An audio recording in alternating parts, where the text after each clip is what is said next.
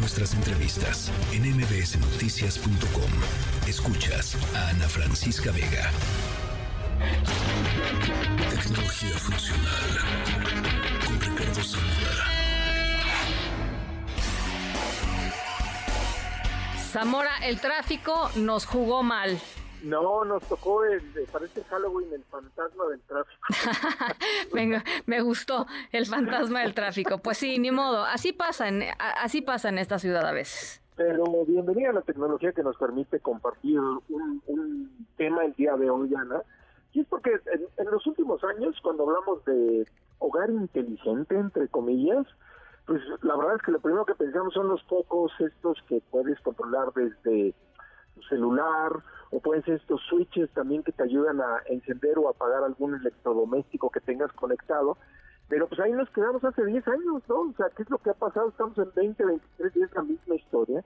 Y la verdad es que quiero empezar este tema por el problema y no tanto por la solución o no tanto por el dispositivo. Vamos a vamos a ver tres cosas, ¿no? La primera, seguramente en algún momento hemos estado en un lugar que cuenta con sensores de movimiento, ya sean adentro de la casa o afuera de la casa, que nos sirven para algo. Sí. Si los pusimos afuera, seguramente es por una cuestión de seguridad y se enciende una, una luz que nos ayuda a estar más tranquilos, iluminando, pues no sé, el portón de la casa, etc.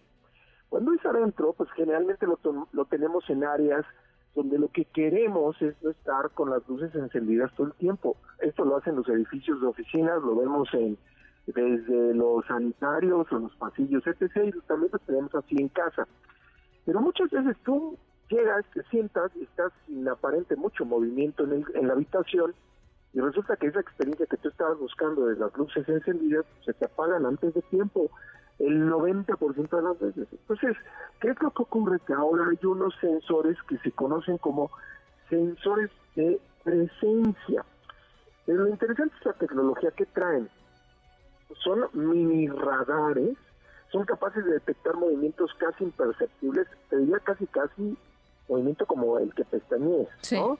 Este, o la respiración, y con este sensor lo puedes poner en tu habitación, puede monitorear una habitación de hasta 40 metros cuadrados, cuadrados, puedes incluso hacerlo que, que, que se dividan en zonas para disparar diferentes automatizaciones, lo interesante es que puede detectar hasta cinco diferentes personas al mismo tiempo. Todo esto, como te digo, con alta precisión. Sí. ¿Qué es lo que ocurre? Que esto está muy interesante porque aquí voy a poner eh, un, un caso de uso que le va a interesar no a pocos. Vamos a pensar que en la familia tienes un adulto mayor y estás preocupado porque se pueda caer, porque pues, es lo que pasa cuando tenemos ya, ya edad avanzada, pues las caídas son un día sí y otro también. Pues estos dispositivos tienen la posibilidad de detectar cuando una persona se cae e inmediatamente disparar una automatización que puede ser llamarle a una persona, enviarle un mensaje, enviarle un correo electrónico y avisar que un incidente ocurrió en el lugar donde los pusimos. Entonces, este es uno de los, digamos, uno de los dispositivos que pueden servirnos para más de un asunto, ¿no? Eh, hay otros que son interesantes, por ejemplo, ¿cuántas veces salimos de casa y decimos, Ah, no estoy tan seguro si apagué la tina, el fregadero, el baño. nos preocupa que nosotros mismos estemos generando una inundación porque para los que viven en departamentos esto no es un asunto menor, ¿no? No es raro que ocurra que de repente tienes una filtración de humedad y dices, ¿qué pasó?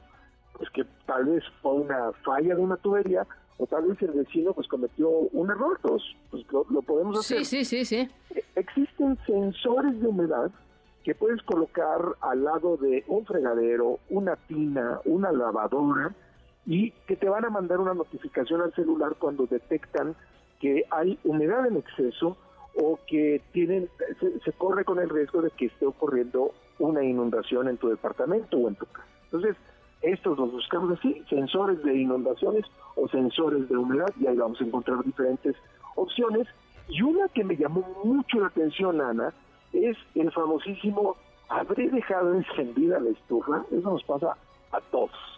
Y lo que ocurre es que ahora hay estufas que se conectan a Wi-Fi o que tienen la posibilidad de que descargues una aplicación para controlarla. Esto te va a permitir que pues el encendido programado, el apagar alguna eh, de la hornilla que tengas o quemador que, que tengas encendido o que digamos, ya dejaste todo en el horno y estás haciendo otras cosas y esperas visitas y dices, bueno, pues 15 minutos antes que se encienda el horno y que me ayude a mantener los alimentos en buena temperatura, todo eso lo puedes hacer con estas estufas que se conectan al wifi de la casa y que nos ayudan por lo menos a estar más tranquilos y, y no estar pensando o preocupándonos si dejamos encendida la estufa o no.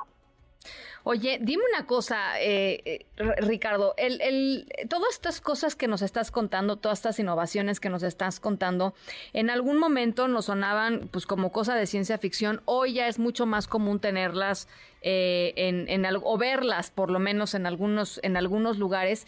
Eh, ¿Cómo ha sido el tema de los precios? Porque siempre cuando empiezan este tipo de cosas a salir al mercado son muy caras, son muy, muy de nicho y conforme se va expandiendo y la gente lo va conociendo, este, pues van bajando de, van bajando de precio. Ah, ¿Son asequibles, digamos, para...? Sí, sí, Ana, yo creo que estás tocando, tocando tres puntos interesantes con esta, con esta pregunta que me hace. La primera es que han, han bajado los precios porque la apertura de fronteras nos permite tal vez no comprar solamente de países como los Estados Unidos, en términos de los fabricantes, sino tal vez de Asia o de China. Entonces, este tipo de dispositivos, particularmente los sensores, son soluciones tecnológicas que han reducido su precio y que hoy los puedes encontrar por abajo de los mil pesos, los primeros dos que yo te platiqué, ¿no? Tal vez los modelos que son fabricados en los Estados Unidos y que tienen otro tipo de funcionalidades más sofisticadas, van, vas a encontrar un precio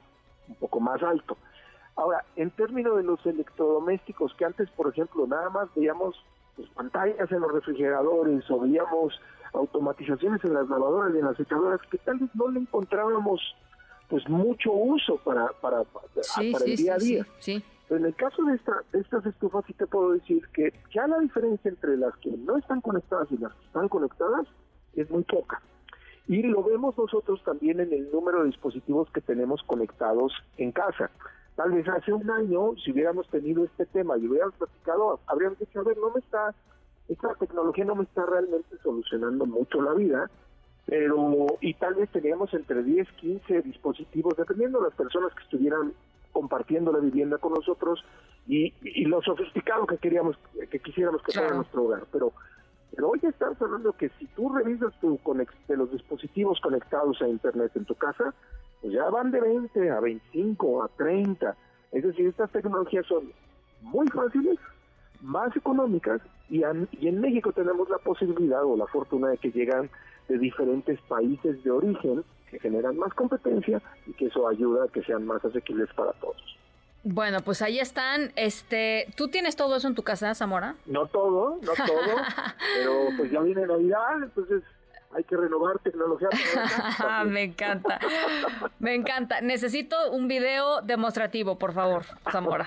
Seguramente este, este, este segmento ya hizo que en mi casa estén temblando porque no son muy simpáticos a cuando empiezo a meterles cosas nuevas, pero pero sí, prometo que en cuanto implementemos lo interesante, te lo voy a hacer. Te mando un abrazo, Zamora, y abrazo a, todos a tu casa. Gracias. Noticias.